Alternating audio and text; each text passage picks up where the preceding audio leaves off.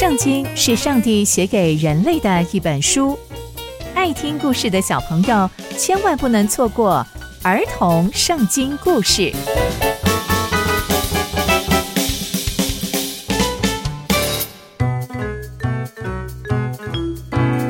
各位亲爱的大朋友、小朋友们，大家好，我是佩珊姐姐。小朋友们，今天佩珊姐姐要跟大家分享的故事是重建圣殿的预言。我们在前一集中知道，上帝透过以西结告诉以色列百姓，上帝会帮助他们重建国家的预言。那接下来又会遇见什么样的事情呢？就让我们继续听下去吧。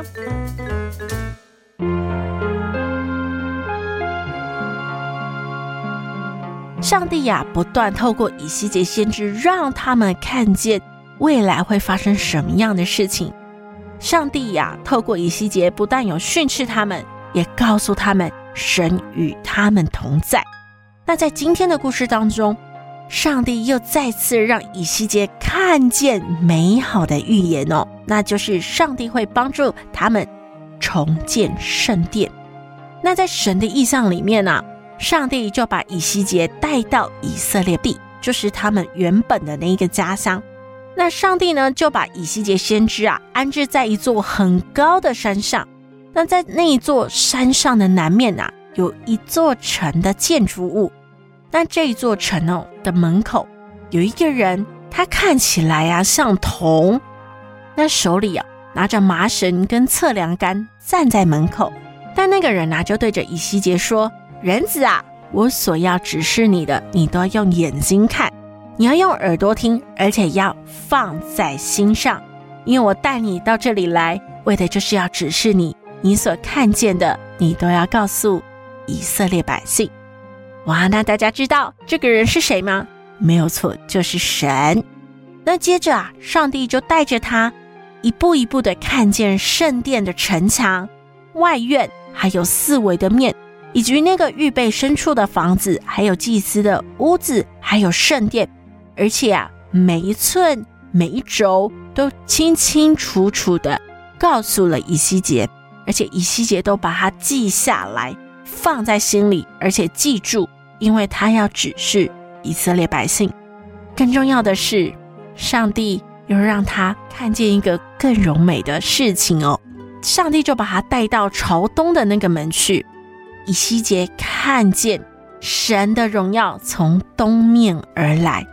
而且神的声音好像洪水的声音，大地因着神的荣耀发出大大的光芒。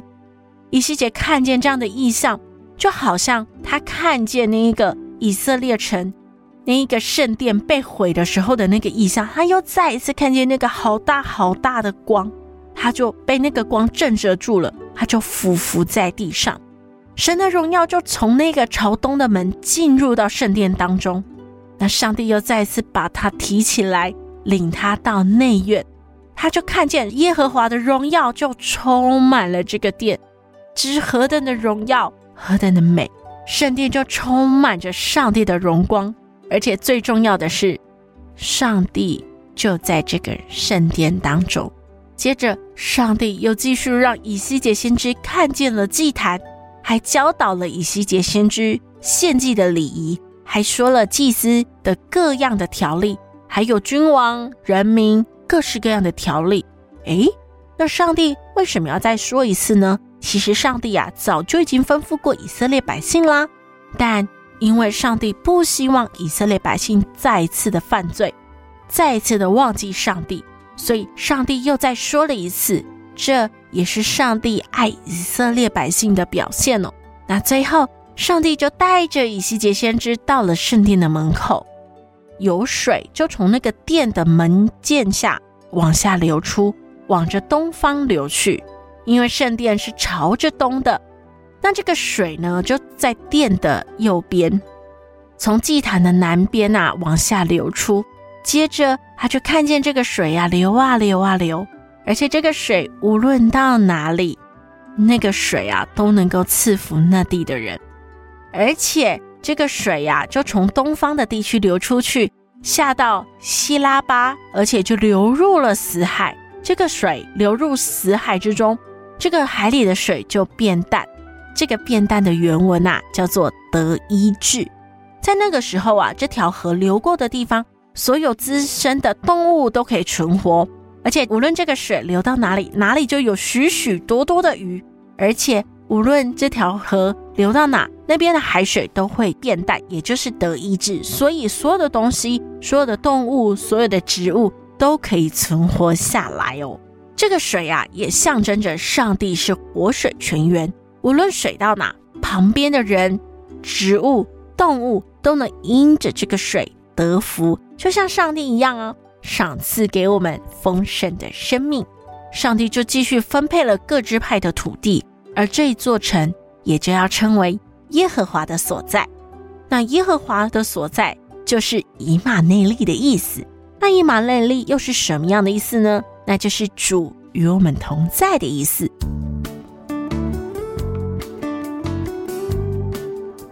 那从今天的故事，我们可以知道，上帝透过以西结先知发出预言，他会使以色列百姓重建圣殿，连圣殿的样子、尺寸，通通都告诉了以西结先知，让以西结先知啊，可以告诉以色列百姓们，让他们将来可以直接照着做。